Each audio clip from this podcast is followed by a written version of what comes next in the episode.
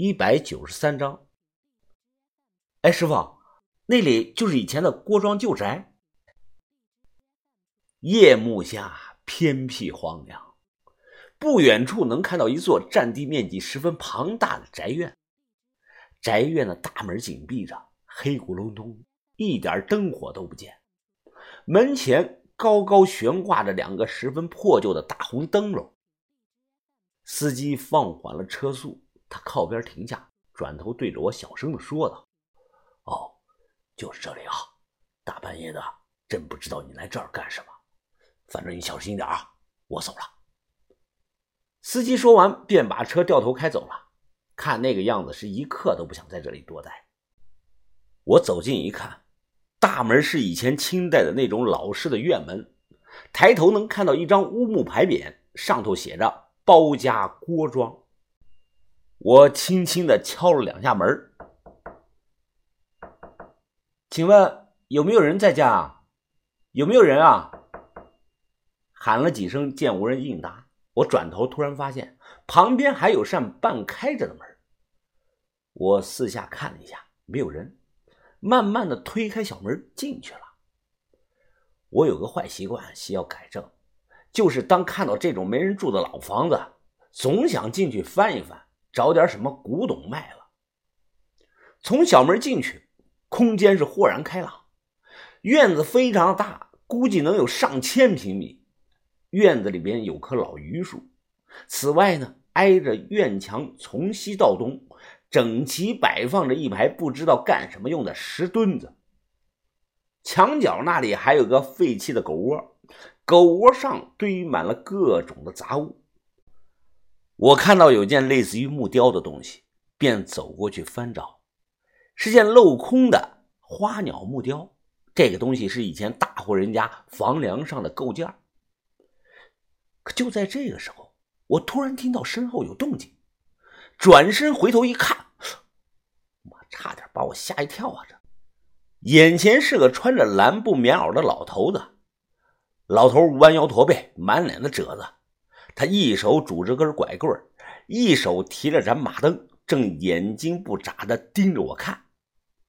啊啊！大爷，你干什么呀？你怎么走路都没声音啊？吓死我了！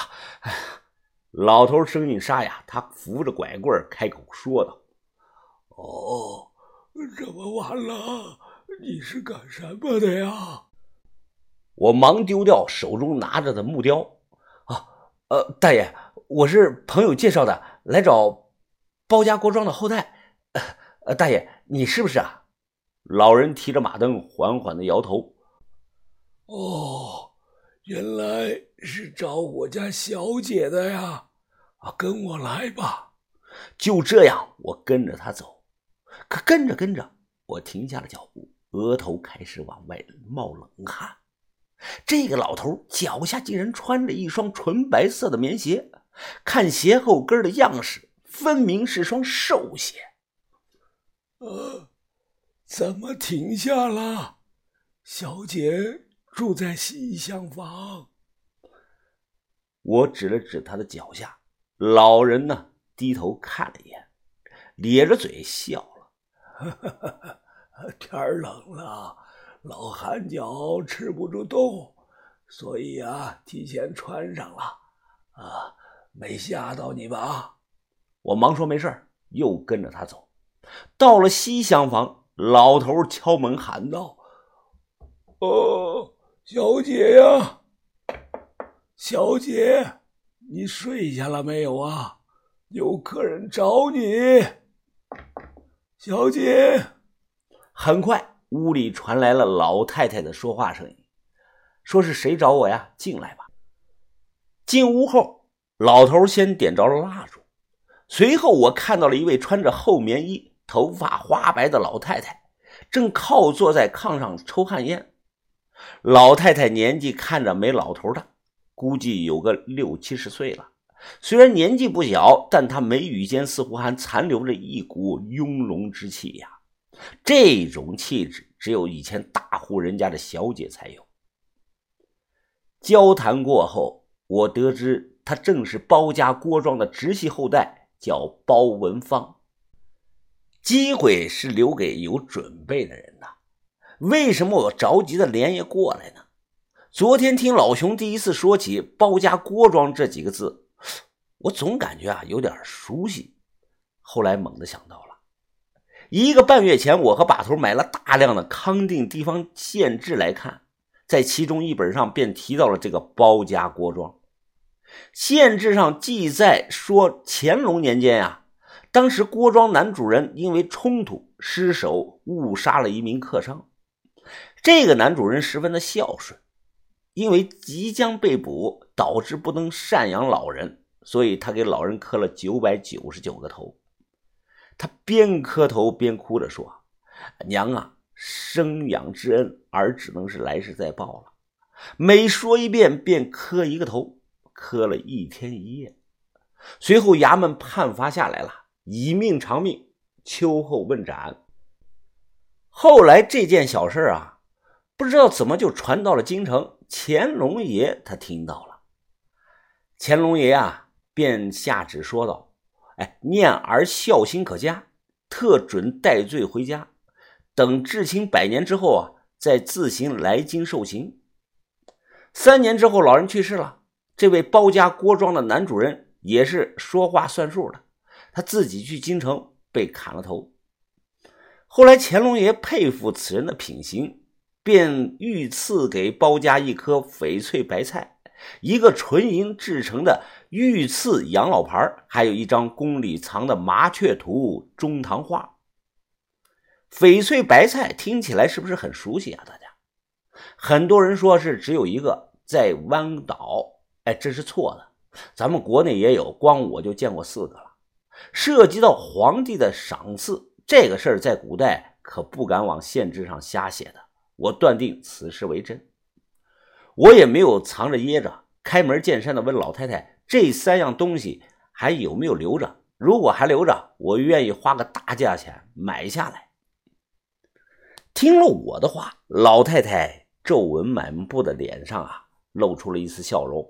他用这个烟袋锅子指着屋里头，后生啊，我这里前两年就要拆迁了，我不同意，所以他们给我断了电。你看看周围，我这里连件像样的家具都没有啊，能卖的早就卖光了，哪里会留下来什么几样东西呀？哎，是谁让你过来问的呀？我诚恳的看着他。啊，大娘，是一个姓熊的古董商让我来的。他前年从你们家收了一个人头罐，不知道您老还有没有印象啊？老太太转头看着一旁拄着拐杖的老头。家华呀，是你卖的吧？老头马上毕恭毕敬的说道。啊，小姐呀，那个罐子是我卖的，卖了九十块钱，钱我用来买了一袋米、一桶油啊。啊，大爷，原来那个罐子你才卖了九十块钱啊？老头点头说是。我摇了摇头，心想这个老熊啊，真是不老实。他卖给文文爸的价钱是三千。而他说自己是两千八收的，还只赚了二百块钱。这个时候，老太太坐势起身，被唤作假娃的老头准备上前搀扶。老太太摆了摆手：“啊，假娃呀，你都老的走不动路了，啊，就不要老想着伺候我了。后生啊，我们郭庄好久没有来客人了。”我带你去参观参观，你如果相中什么老物件，直接说，价格便宜。我说行，提着马灯来到院里，老太太指着那一排石墩子对我讲道：“啊，这些石墩子啊，是用来拴马的。几十年前，我们郭庄很热闹，藏商和汉商。”住店的很多，我经常能收到一些糖果。从他的描述中，我依稀能脑补到当年这个郭庄大院里的热闹程度。随后，我好奇的问道：“大娘，呃，墙角堆的那些布袋子是做什么的呀？”“啊，你说那些呀？哎呀，那不是布袋，是牛皮袋。”老太太眼中似乎有光，她又跟我描述了以前。郭庄都做三种生意，一呢是提供客栈食宿，二呢是帮藏商缝制茶包，三是介绍双方生意拿抽成。这些袋子呀，就是那个时候留下来的茶包。以前藏商赶着马。马身上驮着藏茶砖，茶砖都是用竹藤条编成的。如果不套上茶包，翻山越岭时，藤条会把马背划破的。老太太看了眼老头，啊，他呀叫贾娃，从小就是我们郭庄买来帮忙缝插包的童工。伺候了我大半辈子了，啊，后生啊，你也不要叫我大娘了，呃，叫我阿佳吧。以前大家都这么称呼我的。据我了解，阿佳呀不是人名，而是一种称呼。康定四十八郭庄负责掌家的女主人都被叫做阿佳，这些女阿佳都很厉害。个顶个的能干，能把偌大的郭庄产业链打理的井井有条。阿家们往往在家中一言九鼎。那些藏商入住郭庄后啊，就会想方设法的讨好阿家们，求阿家们帮忙向汉商推销自己带的这些土特产。这种生意一两次谈不成，往往要面谈很多次。阿家两头啊。都要帮，既不能让汉商捡了大便宜，也不会让藏商吃了太多的亏，所以全凭阿家们一张嘴两头说，很考验人际的交往能力。上世纪三四十年代，一个大型的锅庄一年的纯利润就能挣到八十万。那个时候的八十万是什么概念？经理的一套四合院才几百块钱。有人好奇的就问了。怎么郭庄的男主人不管家里的生意呢？还真不管，因为这些男的必须时刻陪在土司王身边伺候着，类似于仆人的性质。他们呢有个名号叫特供。比如土司看上了某家郭庄里的女娃子，哎，就是小女孩，就会说呀：“啊，王特工啊，我看上你家这个姑娘了，让她来伺候我两天吧。”封建社会等级不同，后者往往是不敢不答应。想了想，觉得直接叫阿佳也不太合适，所以我叫人家阿佳婆婆。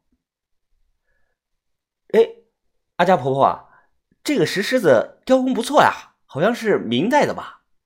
啊，好生啊，你看上了就拿走吧，给我一百块钱就行。太便宜了，但是我拿不动。而且我是醉翁之意不在酒，我想要的是他们家祖传的宝贝——翡翠白菜、御赐养老牌、麻雀图这三样。